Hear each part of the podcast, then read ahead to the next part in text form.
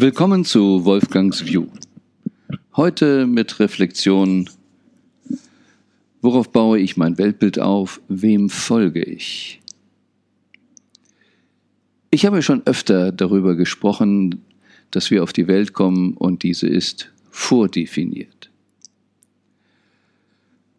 Wir kommen symbolisch gesehen aus dem Mutterleib raus, könnten ja kurz halten, uns umschauen und dann sehen wir schon, was da alles draußen ist. Menschen, die da stehen und wie die Einrichtung des Ortes ist, an dem du das Licht der Welt erblickst. Und dann beginnt es zu fragen, was ist dies, was ist das, warum das und so weiter. Und ja, dann erzählt man uns, was es ist. Und dann geht es sogar noch weiter, dass man irgendwann sagt, frag nicht so viel. Und so gehen wir dann durch die Welt und fragen nicht mehr, bauen auf dem, was man uns damals gesagt hat, ein Weltbild auf. Und dazu möchte ich zwei kleine Geschichten erzählen. Eine stammt von Earl Nightingale. Da gibt es die Geschichte, dass ein Uhrmacher, der hat so ein kleines Ladengeschäft, und er sieht jeden Morgen kommt ein Mann vorbei und es stammt ja nur noch aus einer Zeit, dass wir nicht so viele Quarzuhren hatten ähm, oder Funkuhren, sondern war es ja üblich, die Uhr zu stellen. Und da kam ein Mann vorbei, der blieb am Laden stehen, schaute auf die Uhren im Laden und stellte seine Uhr danach. Und das geschah jeden Tag. Eines Tages ergab sich, dass der Uhrmacher gerade draußen vor seinem Laden war. Er fegte da oder stellte ein Plakat dahin. Und da kam wieder dieser Mann, blieb stehen und stellte seine Uhr.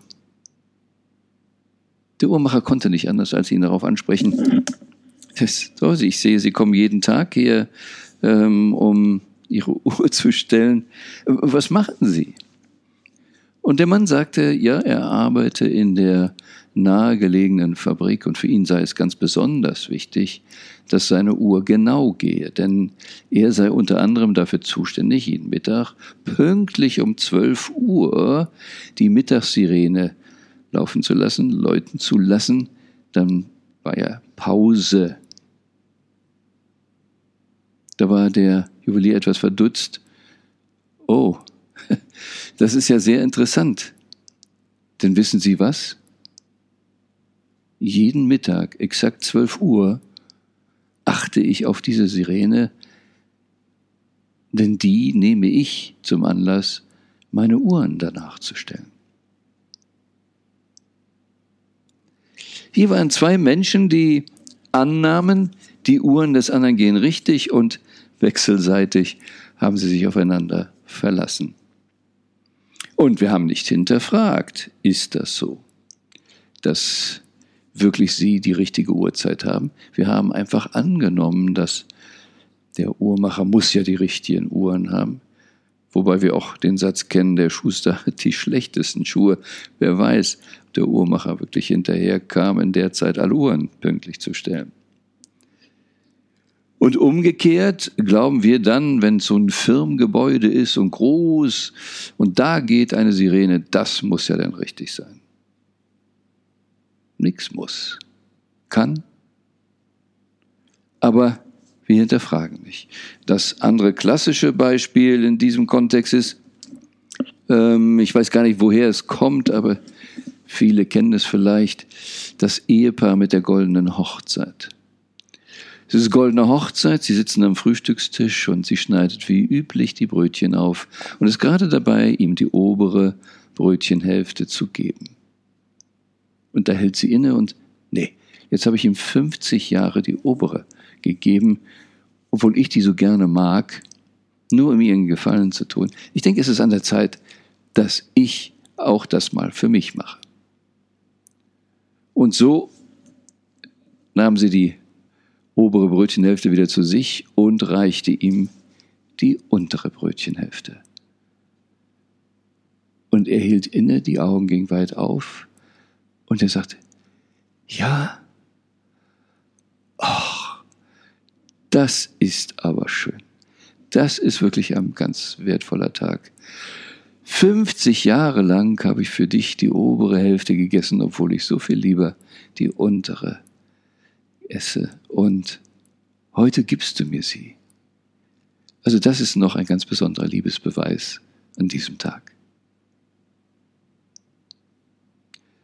Und beide haben 50 Jahre lang die Brötchenhälfte dem anderen gegeben, von der sie meinten, sie sei die bessere, aber für den anderen war es das nicht.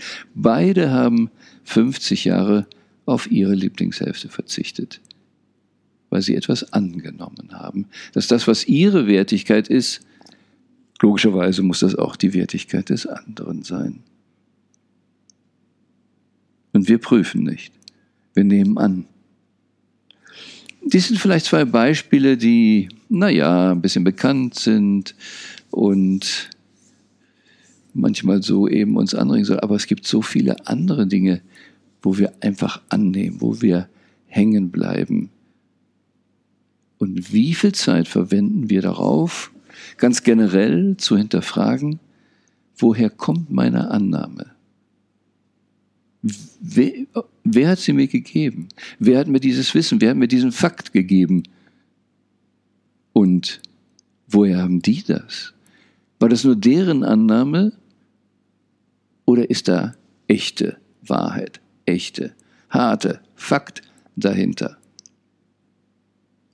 Und so geht die Mehrzahl der Menschen durchs Leben in einer Illusion, in einer Fantasie. Ja, zugegebenermaßen mit unserem Bewusstsein können wir auf der drei-, vierdimensionalen Ebene, der wir leben, vieles nicht erkennen und leben von daher logischerweise immer ein bisschen in der Illusion, wenn das Ganze ja 10, 12, 14 oder wie viele Dimensionen umfasst und wir mal gerade so vier wahrnehmen können oder manche sagen, es gibt einen sechsten Sinn, also sechs Dimensionen vielleicht.